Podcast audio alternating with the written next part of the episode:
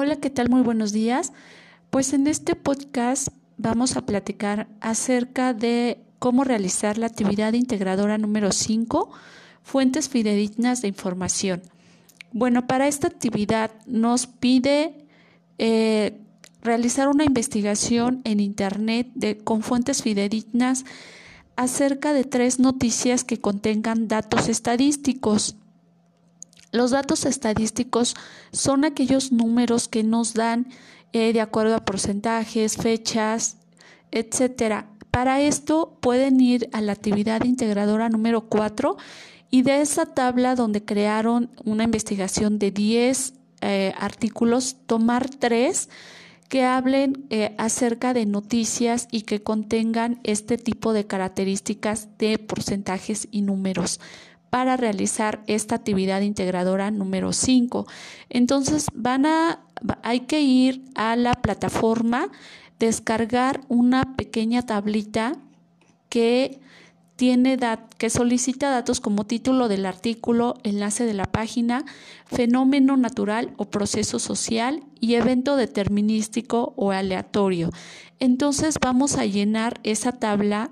Si se dan cuenta, nos pide solamente tres, tres artículos. Los vamos a llenar y de estos tres artículos vamos a seleccionar uno. ¿Ok?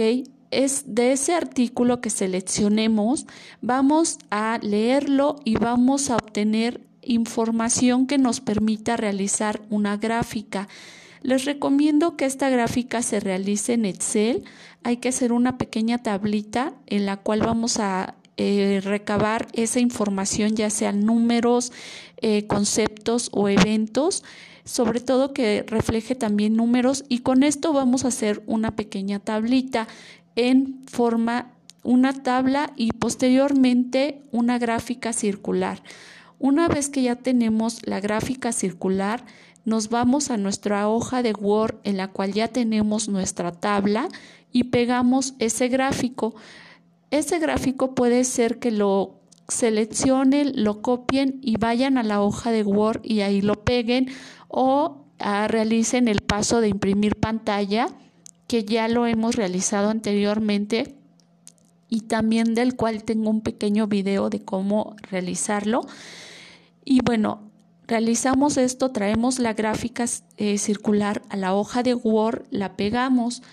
Posteriormente nos quedamos en la hoja de Word y en media cuartilla vamos a platicar los hechos ocurridos de esa noticia que seleccionamos y de la cual ustedes realizan ese gráfico circular, ¿ok? Después vamos a realizar otra, una reflexión también en media cuartilla de cómo la investigación impacta al desarrollo de la sociedad o cómo ayuda al desarrollo de la sociedad actual. Eh, tenemos varios ejemplos en esta actualidad, como es la investigación de las vacunas, las tecnologías de la información y diversas eh, investigaciones que están surgiendo y que están ayudando a la sociedad, sobre todo en esta actualidad. ¿Ok? Una vez que hayamos terminado, hay que guardar el archivo con la nomenclatura que nos solicita la plataforma. También les sugiero que al inicio de, esta, de este archivo de Word pongamos nuestra hoja de presentación con los datos, como es el nombre de la institución, nombre del alumno, nombre del asesor virtual, tutor, fecha de entrega y nombre de la actividad.